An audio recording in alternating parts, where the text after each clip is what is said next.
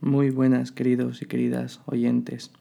Bienvenidos a este podcast en el que vamos a tratar temas relacionados con la salud, el entrenamiento y la nutrición.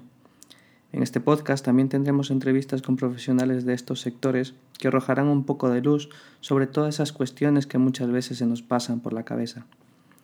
En el primer podcast de hoy voy a compartir con vosotros un artículo muy interesante del Sevier sobre el efecto del ejercicio físico y la epilepsia.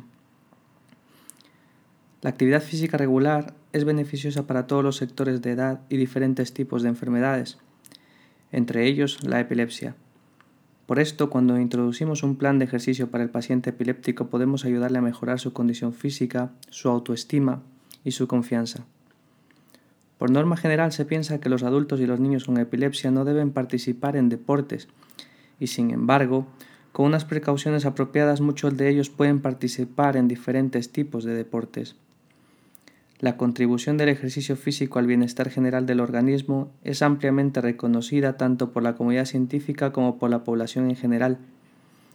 Numerosos estudios han puesto en manifiesto la relación entre la práctica del ejercicio físico y la disminución de la presencia de enfermedades coronarias, su efectividad como método de control de peso o en la prevención y tratamiento de dolores de espalda y en la mejora de la salud mental, por citar alguno de ellos. Hace más de una década, Gotze y colaboradores estudiaron el efecto del ejercicio sobre el electroencefalograma y los perfiles bioquímicos sanguíneos de los epilépticos. Estos autores observaron que el ejercicio aeróbico sobre el tapiz rodante no producía episodios convulsivos.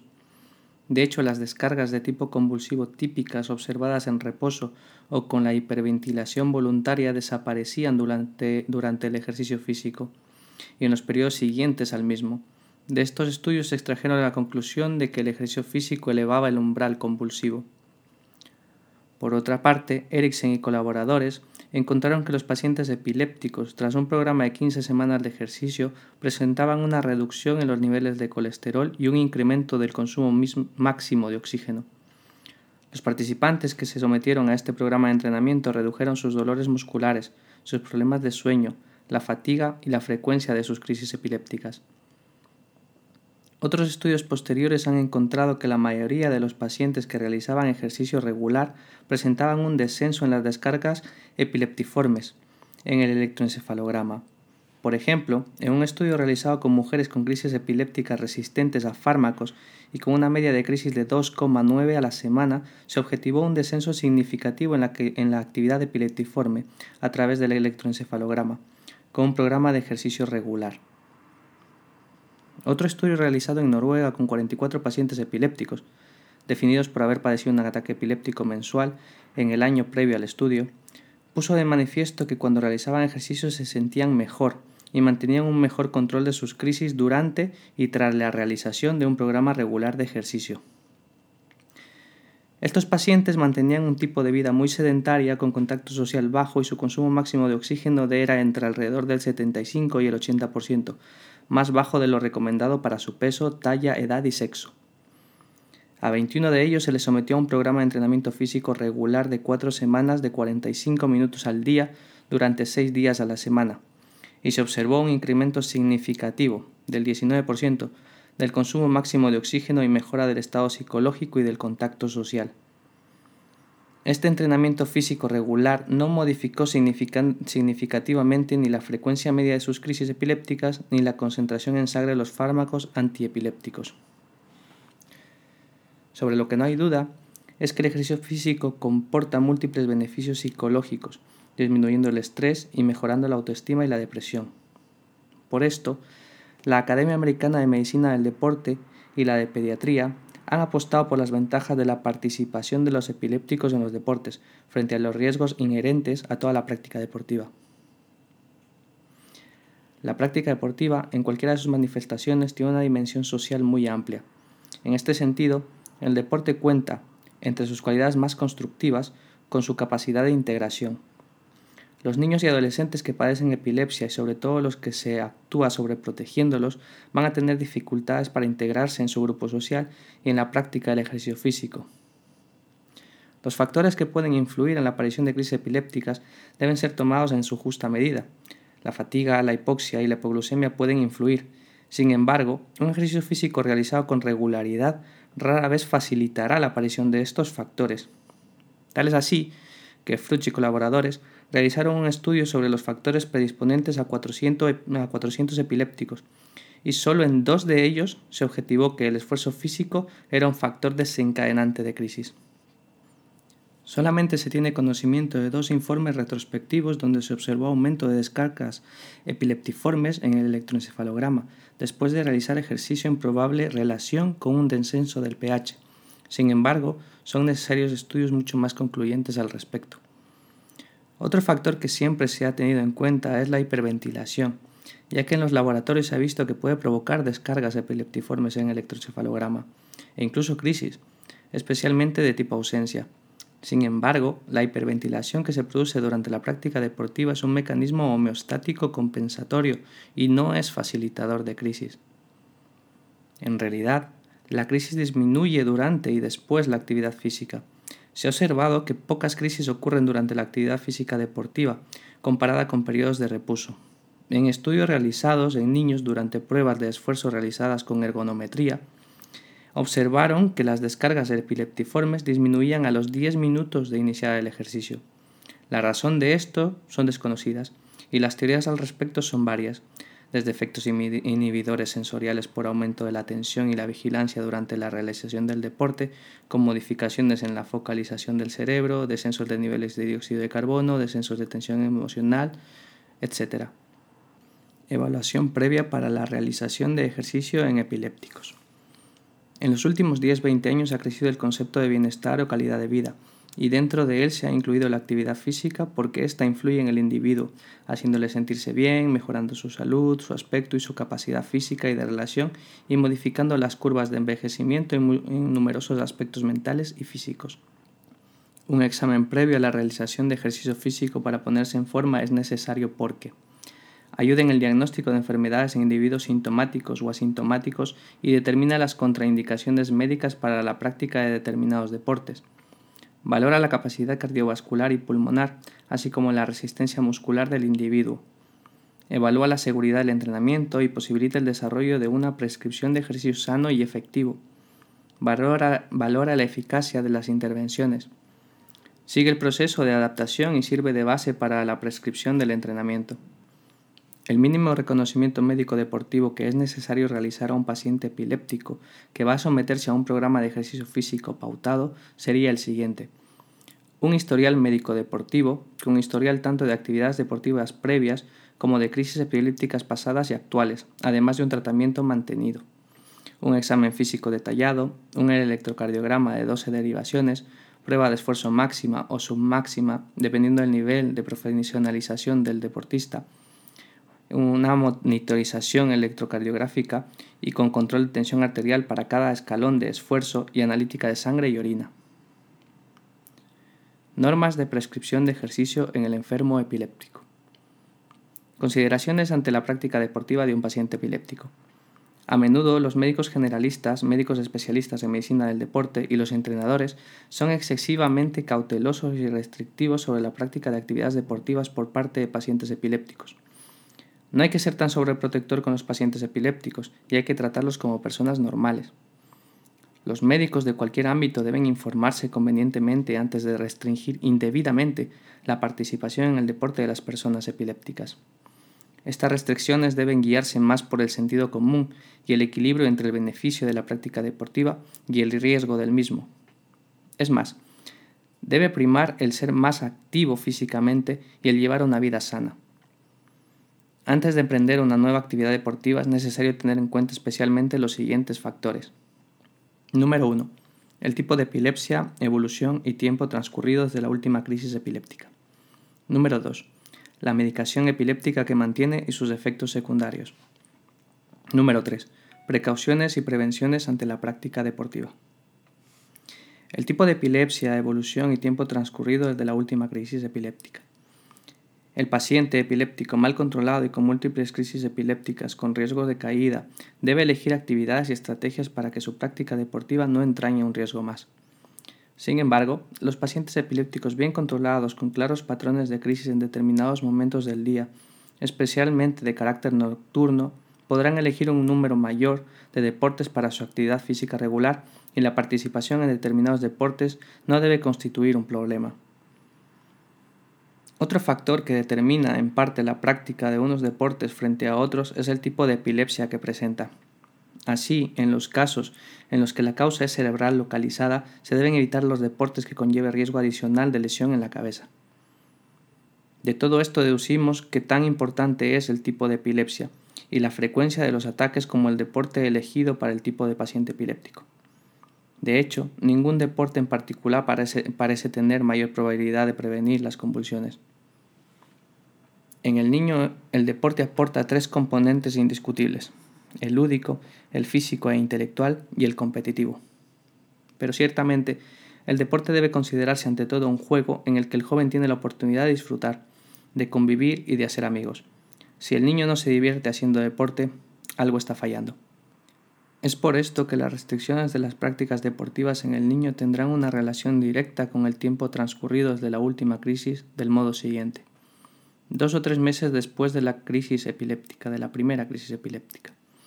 Un tiempo prudencial después de haber iniciado un tratamiento médico y hasta que se observen nuevas crisis. Algunos meses después de haber cambiado el tipo de fármacos antiepilépticos. En niños donde las crisis no se acompañan de pérdida de conocimiento o que ocurren durante el sueño, no necesitan modificar en exceso el estilo de vida.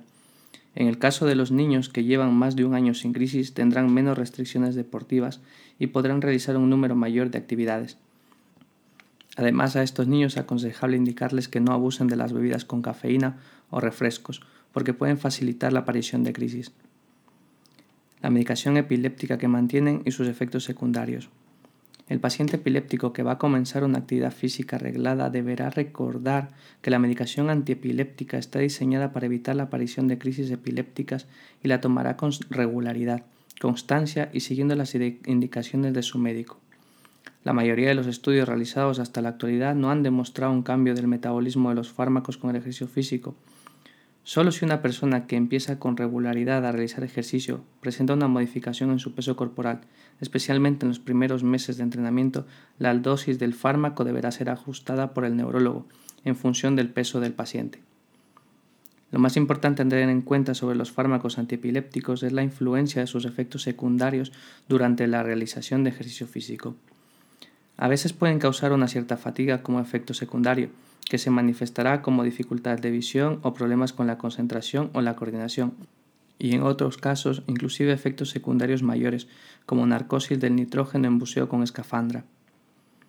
Obviamente nunca se usarán esteroides anabolizantes concominantemente, pues aparte de ser una sustancia considerada dopante, interfiere claramente en los niveles del fármaco antiepiléptico en sangre. También se tiene conocimiento de que el ácido valproico puede causar un aumento de peso, pero un plan de ejercicio regular puede revertir este efecto. Tampoco nos debemos alarmar con las modificaciones en las enzimas hepáticas que ocurren con el ejercicio, que, generalmente suelen ser leves y solo de aumento de la GOT con incremento de las creatinquinasas. Estas se sumarán a los aumentos debidos a la medicación epiléptica aunque las modificaciones que se observen serán de, otro tipo. Hasta la fecha no hay ninguna evidencia que sugiera que un programa de ejercicio modifique los niveles de medicamentos necesarios para el control de crisis. La información sobre la modificación del metabolismo de los fármacos antiepilépticos con el ejercicio es muy escasa, pero basándonos en los estudios que se han realizado con otros medicamentos se pueden entresacar las siguientes conclusiones. Número 1. El efecto inhibidor del ejercicio sobre el vaciamiento gástrico puede retrasar la absorción de los fármacos antiepilépticos. Por esto es conveniente que se tome la medicación unas dos horas antes de la realización del ejercicio físico. Número 2. Las pérdidas del medicamento por el sudor son despreciables. Número 3.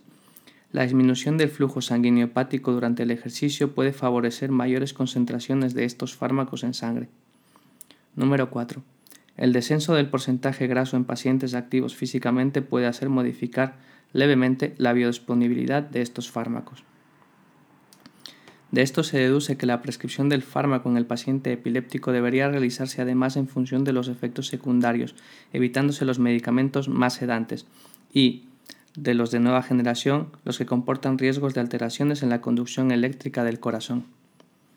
precauciones y prevenciones ante la práctica deportiva. La mayoría de las actividades deportivas pueden ser realizadas y además de manera segura adoptando simples medidas de seguridad. Independientemente del deporte que se realizará, se evitará llegar a la fatiga extrema. Se deberá haber dormido bien la noche anterior, estar bien hidratado sin pérdida de electrolitos, sin fiebre y previo consumo de alimentos dos horas antes de empezar la realización del ejercicio. Además, es altamente recomendable mantener estas otras eh, sugerencias. Evitar las situaciones que faciliten la aparición de crisis, como ambientes calurosos, el sobreentrenamiento y el agotamiento. Beber agua antes, durante y después del ejercicio para evitar la deshidratación. Detenerse si uno se siente excesivamente cansado y o ha aumentado la temperatura. Mantener dos días de descanso a la semana. Tomar las medidas posibles para evitar lesiones o golpes en la cabeza usando protectores adecuados no tomar alcohol y tomarse la medicación. Indicarle a sus compañeros la enfermedad que padece y decirles qué hacer ante una crisis epiléptica. Usar siempre una pulsera de alerta médica. Usar siempre un chaleco salvavidas cuando se esté implicado en deportes acuáticos. Ciertas actividades deportivas deberán ser evitadas y prescritas en función de las características de la crisis, medicación y de los riesgos inherentes de cada deporte, como los deportes aéreos y las actividades de alta montaña limitaciones, contraindicaciones y precauciones de los diferentes tipos de deportes para un paciente epiléptico. Cuando un paciente epiléptico pregunta si se puede hacer deporte, la respuesta corta es sí, pero con limitaciones en función del tipo de deporte que quiera realizar. Independientemente del tiempo transcurrido desde la última crisis y de un buen control de la enfermedad por los medicamentos, los pacientes epilépticos tienen totalmente contraindicados el boxeo, el kickboxing, el buceo con bombona, el paracaidismo, el puente y el alpinismo en solitario. Los deportes de contacto con elevado riesgo de colisión y el tiro olímpico. En el caso concreto del buceo con bombona, el Comité Médico de Buceo de Inglaterra permite su práctica deportiva después de cinco años de ausencia de crisis y sin medicación, y en el caso de crisis nocturnas, la prohibición se reduce a tres años. Los deportes que tienen riesgo de caída, los de contacto, los acuáticos y los de motor, plantean un mayor riesgo para los pacientes epilépticos y por lo tanto serán realizados teniendo en cuenta las siguientes recomendaciones. Deportes con riesgo de caída. Dentro de los deportes que tienen riesgo de caída y que pueden producir una lesión adicional en la cabeza o fractura de algún hueso por la caída durante la crisis epiléptica, se podría incluir todos.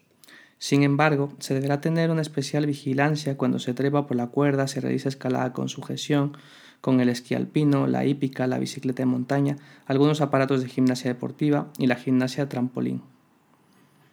En el caso del ciclismo, el patinaje sobre ruedas, el monopatín y montar a caballo es obligatorio el uso de casco para todas las personas epilépticas con crisis controladas y realizarlo en sitios donde no haya mucho tráfico. La hípica y sus variedades competitivas como las carreras a galope y los saltos solo serán aconsejadas para los pacientes que estén bien controlados.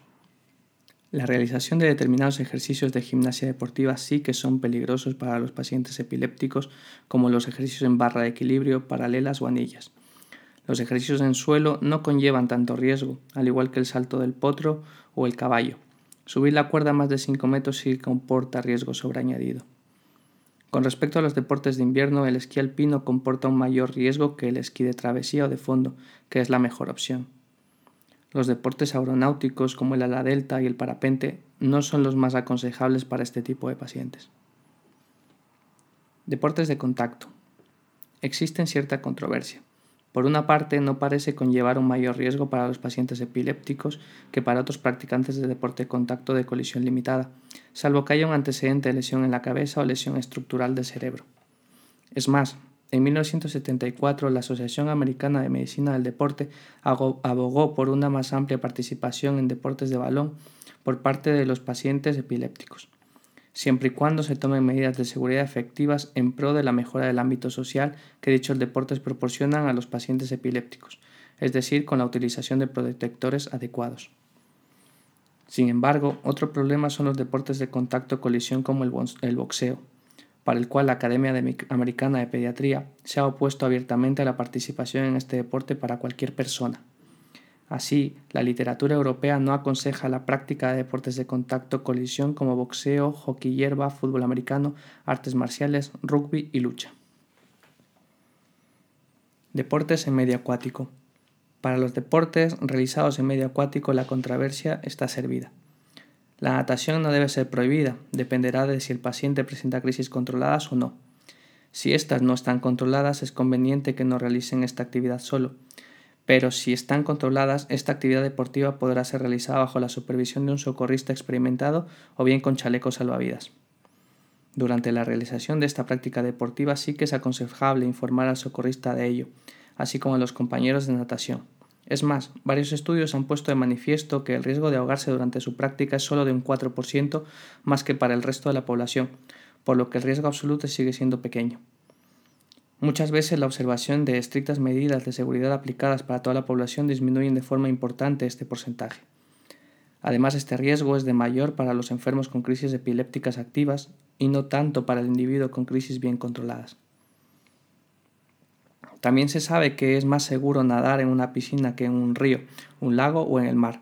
Estas normas de seguridad no solo deben realizarse en la piscina, sino también cuando uno se baña en casa. A veces es necesario informar al socorrista de lo que se debe hacer ante una crisis epiléptica. Con, respecto a otros deportes acuáticos, es conveniente saber que la navegación y el windsurf no son problemáticos para los pacientes epilépticos con crisis controladas y siempre que se realice con otros compañeros. Sin embargo, el uso de motos acuáticas no está permitido al ser un deporte de motor. No está permitido el buceo con escafandra autónoma con medicación antiepiléptica, por el riesgo de narcosis del nitrógeno, y solo se permitirá si esta persona ha pasado más de 5 años sin medicación y libre de crisis según la Comisión Médica de la Asociación Inglesa de Deportes de Buceo. Para realizar kayak es conveniente que se pueda proveer de canoas antivuelco y lo realicen con chalecos salvavidas. Para realizar otras actividades como esquí acuático es necesario tener controladas las crisis epilépticas. La pesca es recomendable realizarla con una persona que sepa qué hacer cuando se tiene una crisis. Además, es muy recomendable llevarla a cabo con un chaleco salvavidas y encima de la línea de flotación. Deportes de motor. Las opiniones difieren cuando se habla sobre este tipo de deporte. Cantú propone un mínimo de dos años sin haber tenido ninguna crisis para poder participar en los deportes de motor debido al riesgo de la lesión importante. En Holanda, las guías de participación se basan en este mismo principio debido al riesgo de que el accidente que pueda ocurrir afecte al conductor, a otros conductores y a los espectadores. En España las especificaciones son diferentes en función del tipo de permiso de conducción, del tipo de epilepsia padecida y del tiempo desde las últimas crisis. Así, los conductores con permiso de conducir tipo B necesitan estar un año libres de crisis en las generalizadas y en las crisis nocturnas, y tres meses por las sacudidas mioclónicas para poder conducir. Obviamente para permisos de conducción profesional, camiones o autobuses, el tiempo será proporcionalmente mayor. Deportes más recomendados en la epilepsia. Para los pacientes epilépticos que a pesar del tratamiento médico tienen ciertas dificultades para obtener un control de sus crisis epilépticas, se pueden considerar como deportes más recomendados aquellos que trabajen la resistencia aeróbica, la flexibilidad y la fuerza. Ejercicios de resistencia aeróbica. La bicicleta estática, el remorgonómetro y el entrenamiento de fuerza-resistencia son un buen sistema para realizar un entrenamiento físico regular, pautado y de carácter aeróbico. Otros deportes aeróbicos altamente aconsejables y que pueden producir beneficios en el paciente epiléptico son el footing, andar, el trekking, tenis de dobles, pádel, béisbol con pelota blanda, hockey hierba y golf siempre y cuando se realicen con una ingesta de líquidos y electrolitos adecuados y con una dieta previa adecuada al ejercicio. Respecto a los tipos de ejercicio que mejoran la resistencia cardiovascular y de más fácil aplicación en el paciente epiléptico, la carrera a pie es el más solicitado y extendido, por no eh, necesitar de grandes equipaciones, sin rivales, no necesitar del conocimiento de técnicas especiales y la intensidad de duración puede graduarse con facilidad. Otras otras modalidades de ejercicio con una buena relación coste-beneficio son la bicicleta, el remo y la marcha. Sin embargo, con esta no se consigue un gasto calórico alto. El aeróbic es una modalidad de ejercicio por el que las mujeres adultas sienten más atracción y debe ser tenido en cuenta dentro de la prescripción siempre y cuando no existan contraindicaciones. Ejercicios de fuerza-resistencia. El entrenamiento para aumentar la fuerza ha experimentado un notable incremento en su popularidad durante la pasada década. Los atletas de élite ya lo habían empleado para mejorar su fuerza y tamaño muscular, y ahora los deportistas aficionados lo usan para mejorar su condición física. En el paciente epiléptico, el ejercicio de fuerza más recomendado es el ejercicio fuerza-resistencia. El entrenamiento de fuerza-resistencia es aquel que se realiza con pesos pequeños y muchas repeticiones del mismo ejercicio. Existe una amplia gama de programas de método, equipamiento, metodología y ejercicios para aumentar la fuerza. Los sistemas de entrenamiento de la fuerza se pueden clasificar en isométricos, isotónicos, isocinéticos y formas de ejercicio pasivo. Hay una variedad de métodos y equipamientos para el ejercicio, isotónico. Pesas, resistencias fijas, utilización de cables y poleas, máquinas de resistencia constante y variable y aparatos que emplean una resistencia elástica, hidráulica o robótica. Todos estos ejercicios de fuerza, independientemente del tipo y método utilizado, se deben realizar guardando unas normas generales para que no produzcan perjuicio en la salud del paciente o deportista. Número 1. Realizar al principio más entrenamiento general. Número 2. Realizar calentamiento previo. Número 3. Al finalizar el ejercicio y entre series realizar ejercicios de estiramiento. Número 4. Empezar siempre por ejercicios que ejerciten los grandes grupos musculares. Número 5 hay que trabajar siempre agonistas y antagonistas. Número 6. Los incrementos de carga de trabajo se harán de forma piramidal. Ejercicios de flexibilidad. Muchos fisioterapeutas, entrenadores de atletismo y médicos deportivos consideran la flexibilidad como uno de los objetivos primordiales de los programas de acondicionamiento de los atletas y de todo tipo de pacientes que realizan un programa de acondicionamiento físico regular. La flexibilidad puede definirse como el arco de movimiento de una articulación o de una serie de articulaciones y depende de los músculos, los tendones, los ligamentos y las estructuras óseas.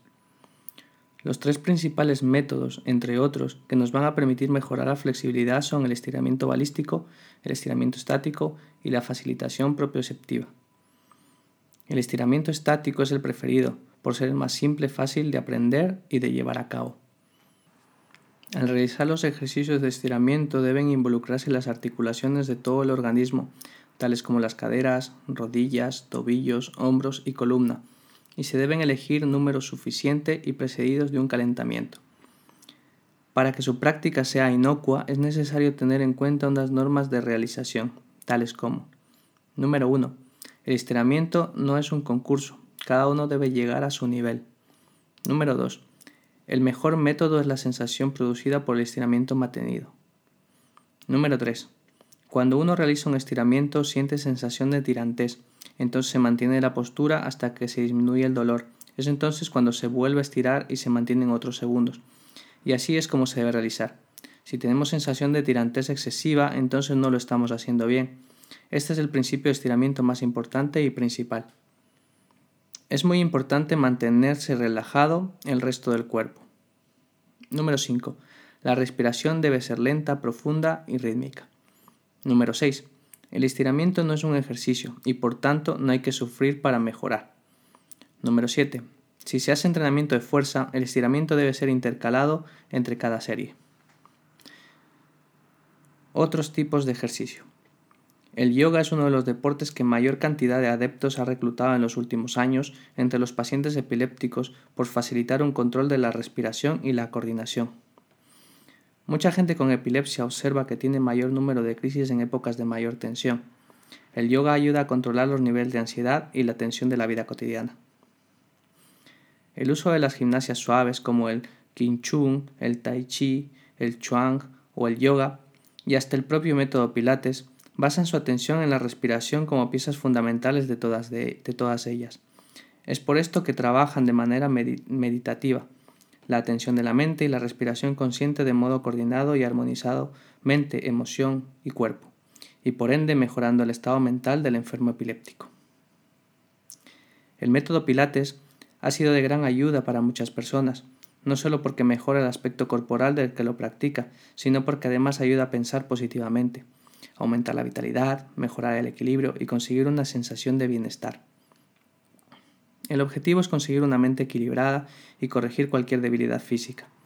Se basa en el concepto de fuerza constituido por los abdominales, región lumbar, glúteos y la cara interna de los muslos.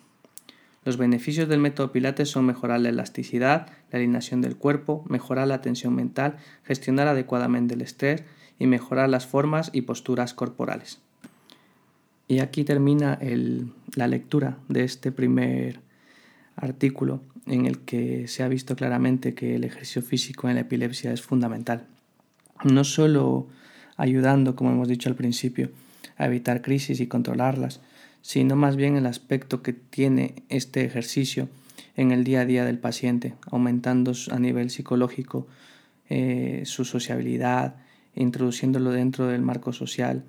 Y tenemos que entender también que muchas veces el paciente epiléptico tiende a, aislarse de la sociedad por el miedo a que surjan crisis o porque ya directamente la sociedad tiene miedo a que pasa algo, nos volvemos sobreprotectores. Tenemos que entender también que este artículo habla desde aspectos médicos, desde la postura de, de científicos, médicos, neurólogos, pero también es cierto que hay cosas en las que debo discrepar conforme a la lectura de este artículo en cuanto por ejemplo los estiramientos estáticos que son mejores frente a los dinámicos o por la necesidad de estirar entre series de, fuerza.